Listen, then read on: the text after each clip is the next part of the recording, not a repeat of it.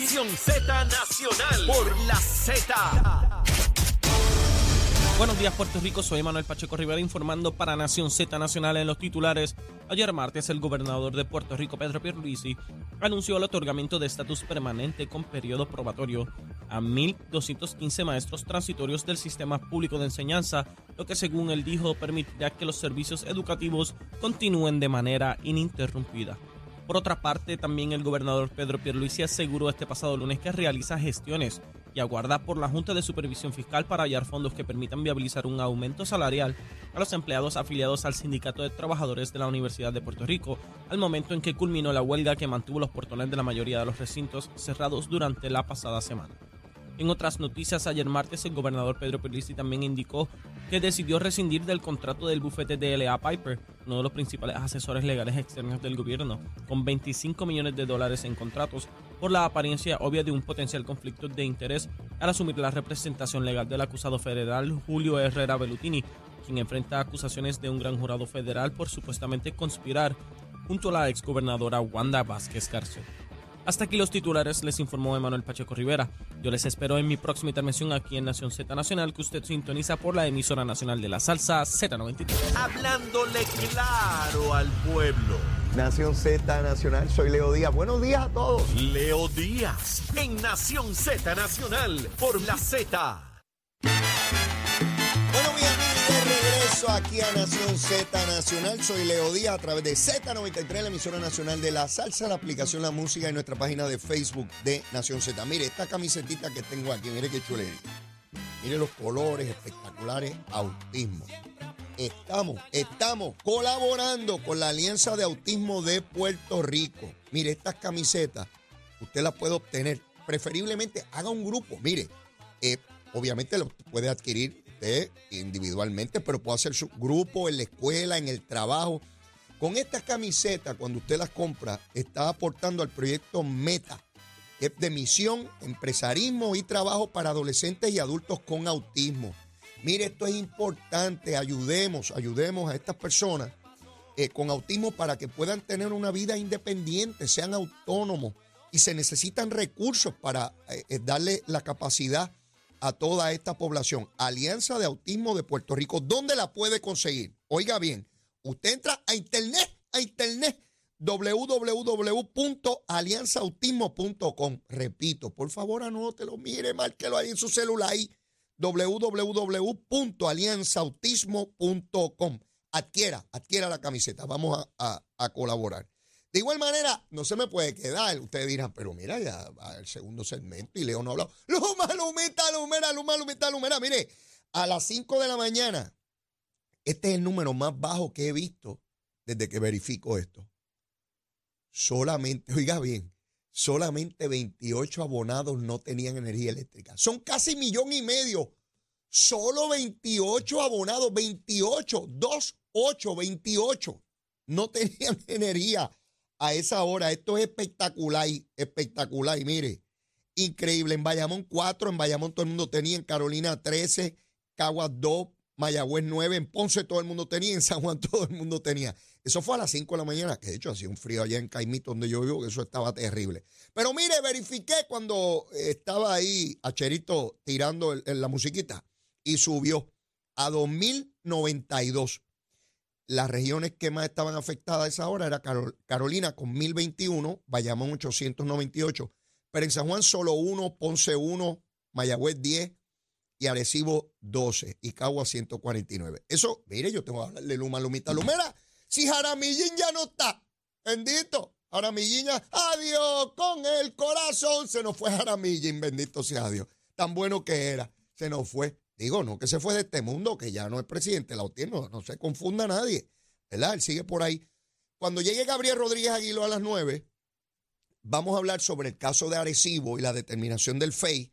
Eh, ¿Por qué? Gabriel fue parte importante de este proceso porque es el que lleva la querella al Departamento de Justicia, que a su vez lleva un proceso a la oficina de- del FEI. Así que no voy a entrar en eso ahora, entro ahorita.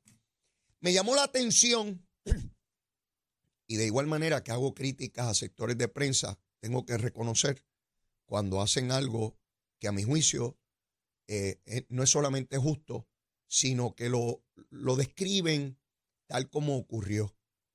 Ayer, el Departamento de Educación realizó una actividad con 1.200 maestros. En la actividad estaba el gobernador de Puerto Rico, Pedro Pierluisi, y eh, se les convocó para unos talleres. Y los maestros fueron allí, pues al taller que se les convocó. En la actividad, el gobernador Pedro Pierluisi sorprendió a todos esos maestros diciéndole que todos ellos tenían ya la permanencia, se les estaba otorgando a partir de ayer la permanencia en el Departamento de Educación. La descripción que hacen hoy en los periódicos es realmente impresionante. Señalan que hubo maestros que sencillamente empezaron a gritar de la euforia, otros a llorar, a abrazarse, a llamar a familiares. Resulta que hay maestros de esos que llevaban 5, 8, 10 años esperando su permanencia. ¿Cuál es la importancia de la permanencia? La importancia es que usted tiene estabilidad en su trabajo, que usted puede ir al banco y decirle, yo tengo un trabajo y como tengo un trabajo con este salario, yo necesito que usted me haga un préstamo hipotecario para comprar mi casa, o un préstamo para mi automóvil, o un préstamo personal. Tiene la posibilidad de garantizar unos ingresos en ese hogar. Eso es demasiado importante para cualquier ser humano, no importa si en el campo privado o público. Y una de las tragedias de ese departamento por décadas es la cantidad de empleados que tienen que no son permanentes y maestros que pueden estar años, años sin su permanencia. Y se identificaron los recursos para que esos maestros tengan su permanencia. Excelente, excelente.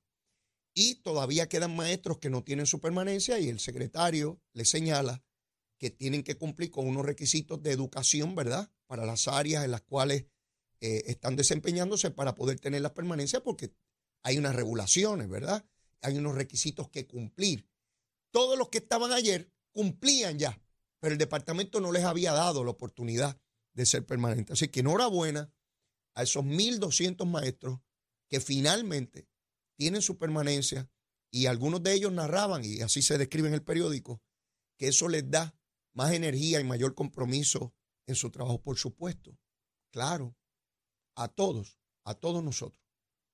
En la medida en que la compensación por el trabajo realizado, las condiciones de trabajo, el respeto a la dignidad humana, sea en el gobierno o en la empresa privada, ¿eh? un empleado bien pago, en buenas condiciones, un empleado con mayor disposición a hacer su trabajo, hacerlo con entusiasmo. Eh, nada mejor que un ser humano entusiasta, realizando la labor que sea, la labor que sea. Y la compensación y la seguridad de un trabajo digno y, bien compensado es una gran gratificación para cualquier ser humano. Así que enhorabuena eh, eh, en cuanto a ese paso que se dio en el Departamento de Educación. Mire, ayer José Luis Dalmau, el presidente del Senado y presidente del Partido Popular, convocó a los tres aspirantes a la presidencia del partido, a Javi, a Carmen y, a eh, Jesús Manuel, a un restaurante para dialogar y, ¿verdad?, encaminarse hacia la asamblea del domingo y ya en mayo la votación de quién va a ser el presidente del partido. Yo veía la foto y yo decía, siguen subestimando a José Luis Dalmao y José Luis va poquito a poco en su sanguita decidió que no iba a correr para la presidencia. Y yo lo veía allí impartiendo, ¿verdad? Bien chévere. Él sabiendo que esos tres han hecho todo lo posible por fastidiarlo. Está todo el mundo clarito. Pero esto es como, como las diplomacias en las Naciones Unidas, que aquel me quiere tirar bomba nuclear y yo a él, pero nos hacemos los changos y decimos que está todo bien y nos damos besitos en el cutis. José Luis, yo me lo imagino mientras estaba comiéndose eh, eh, el sabroso pollo asado que se comieron allí, no sé qué rayos comieron. Algún animalito muerto y caliente se comieron allí ayer, ¿verdad? Algún, a menos que sean vegetarianos. Yo me lo imagino mientras picaba el pollo o el bistec, lo que se estuviera comiendo, diciendo, de estos tres pájaros, dos están liquidados en mayo. Mire, mire cómo los va liquidando, mire cómo lo ve. Hay tres corriendo para la presidencia, pero solo uno puede salir. Quiere decir que del tiro elimina dos. En mayo ya él elimina a dos de sus adversarios. Y queda uno, el que salga presidente, el que salga. y algún otro que quiera correr para la gobernación, que Zaragoza dice que va también, pero usted sabe que Zaragoza es como la nevera esa que dicen low energy. Él es como apagado, así, ¿no? Tiene hemoglobina baja, yo creo que él no llega allá. Pero bueno, él dice que va, veremos a ver. Este, así que Dalmau lo que está es limpiando la carrera para eventualmente enfrentarse a la menor cantidad de candidatos y el que salga presidente en mayo tiene la obligación de buscar recursos para el partido. Así que él va a poder decir, ve que ese chango no pudo, o changa, pues si sale Carmen, eh, no, no pudo bregar con el partido, porque él se quita de encima la carga pesadísima, bien pesada, de un partido político que no tiene la gobernación. Yo sé lo que es eso, yo lo viví. Mire, cargar eso no es nada fácil, no es nada fácil. Y eso, él tiene la presidencia del Senado, yo era un gato flaco por la calle, yo no tenía ninguna posición de gobierno. Yo era un gato flaco por allí, en unas tenis este, calcomías, corriendo por las calles de Puerto Rico. Bendito, pobre leito. Acabó liquidado. Y así esta cosita. Así que Dalmau la está jugando bien complicado porque está haciendo algo que nunca se había hecho, retirarse de la presidencia para luego correr a la gobernación. Pero así es el nivel que él entiende, son esos chongos, que él se puede correr esa, esa, esa jugada. Eso, eso no es fácil. Correrse esa jugada no es, no es sencillo, es bien complicado. Este, pero ahí está, ahí está el presidente del Senado en esa jugada bien importante. Por otra parte, ayer Bow, el empresario, contratista, a quien conozco. Yo conozco a Bow. Este es el empresario que entró en una actividad ilegal con el cano, con el canito, con el canito este que es como el monito de Santurce, que era alcalde del PNP. Brincaba de palo en palo y no sabíamos cuál era el guineito que se comía. Ya sabemos. Le sentenciaron a dos años de cárcel. Cometió un grave error que constituye delito y tiene que cumplir dos años de cárcel. Conozco a Bow hace muchos años y lamento profundamente que haya caído en esa trampa de incurrir en esa actividad. Le regaló un reloj al caro, un reloj carísimo de eso. Yo tengo un relojito aquí, si uno me lo mandó a buscar por correo y esta cosa yo creo que costó 30 pesos, creo que costó esto. No sé si costó 30. Tengo uno más carito que me lo compré yo para un cumpleaños. Este, me, costó más carito, pero mi hermano, ponerme un reloj de 35 mil pesos, se me cae la mano. 35 mil pesos. ¡Ah, rayo! Es un reloj. Me imagino que eso da la hora y lleva uno al baño y todo, y, ¿verdad? Y viste a uno ese reloj y toda la cosa. Este, y, entra un avión sin pagar. Pues Bow entró en esa desgracia. Hoy van a sentenciar al del asfalto. Eh, el otro que también estaba en este empeño de comprar alcalde y darle chavo. Yo me pregunto, ¿qué pasa por la mente? Eso hay que buscar expertos en la conducta humana que entrevisten a estas personas que incurren en esta práctica, particularmente los, funcionarios públicos. Porque cuidado que hay gente, esa es la cantidad de gente que ha sido procesada, convicta y que han tenido que cumplir cáncer en Puerto Rico por ya 40 años. Alcaldes, legisladores. O sea, esto es un montón de gente. esto no es una cosa que Ay, ¿qué pasó tal año? Y ya no se acuerda. Y que haya todavía ese montón de alcaldes PNP y populares cayendo en esa cosa de aceptar dinero para dar contrato. Eh, eso es digno de estudio. Creen que no los van a coger. Eh, se creen más listos que nadie. Eh, llegaron con esa mentalidad bueno, algunos PNP y Popular empezaron a robar desde que empezaron ahí, desde levante la mano derecha, jure, juro solemnemente que me llevaré los clavos a la cruz. Sí, parece que juran eso. Juro solemnemente que me llevaré todo lo que pueda. Y lo que no pueda, pues eh, también me lo llevaré. Porque uno se pregunta, ¿cómo rayos incurren en eso? En la cárcel. La cárcel. Eh, de verdad que es trágico. Legisladores, alcaldes, algunos que uno se sorprende, pero hay otros que no. Hay gente que usted los conoce y desde que los conoce se da cuenta que son gente que le gusta caminar al filo de la navaja. ¿Sí? le gusta mirar el precipicio, mirar para abajo y a rayos. Eh, sí, hay otros que usted los ve muy cautelosos, que usted jamás pensaría. Y en efecto, están cometiendo barbaridades. Sí, algunos para mí han sido una sorpresa inmensa, inmensísima. Todavía me da trabajo creerlo. No, no. Ah, pues son gente que conocí, que uno habló con ellos, que compartió. Dice, pero ¿cómo rayos se metió en esa cosa? Eh, el Cano, cuando yo lo conocí, un muchacho tremendo y va, Bueno, ustedes saben la opinión pública que había aquí, la gente, todo el mundo quería ir a Cataño, los políticos, los periodistas, las entrevistas, todo el mundo con el canito, todo el mundo. Muchacho preparado, toda la cosa, una familia preciosa. Y mire cómo votó todo eso. Mire cómo lo votó, por ir para abajo. Por un condenado reloj que de 35 mil pesos, como un pelado andar con un reloj de 35 mil. Y se lo ponía para todo el mundo lo viera. Será bruto. Pero será bruto. ¿Cómo rayos si uno es un pelado va a andar con un reloj de 35 mil pesos? Todo el mundo dice, ¿y qué rayos hace ese pájaro con eso? Sí, porque también hay que ser bien bruto. Cuando les den los años de cárcel hay que darle uno o dos más por bruto. Sí, en el Código Penal dice, cuando el pillo es bruto hay que darle este, unos, unos añitos más. Por bruto. Sí, hombre, es una cosa que uno se queda perplejo con, esta, con esta barbaridad. Mire, eh, el gobernador de Santi, de la Florida, velen a ese pájaro, vélenlo. Es más peligroso que Donald Trump. El otro día un buen amigo me decía, lo es más peligroso que Trump porque Trump te decía lo que iba a hacer y tú estabas claro por dónde él iba, estabas de acuerdo o no. Pero de Santi se hace el tontejo. Han iniciado una cacería de brujas en condados escolares en la Florida, censurando libros. Hasta un libro de Roberto Clemente lo habían censurado, ahora lo devolvieron otra vez ante el reclamo público. Sí, esto de la censura es bien peligroso. Una vez usted monta unos pájaros allí y decidir qué se habla y qué se lee, esos pájaros son los que deciden, no usted. Los Estados Unidos no es una sociedad grande y poderosa por la censura, es por el contrario, por las libertades. No es por censurar, es por ser una sociedad abierta y libre y democrática.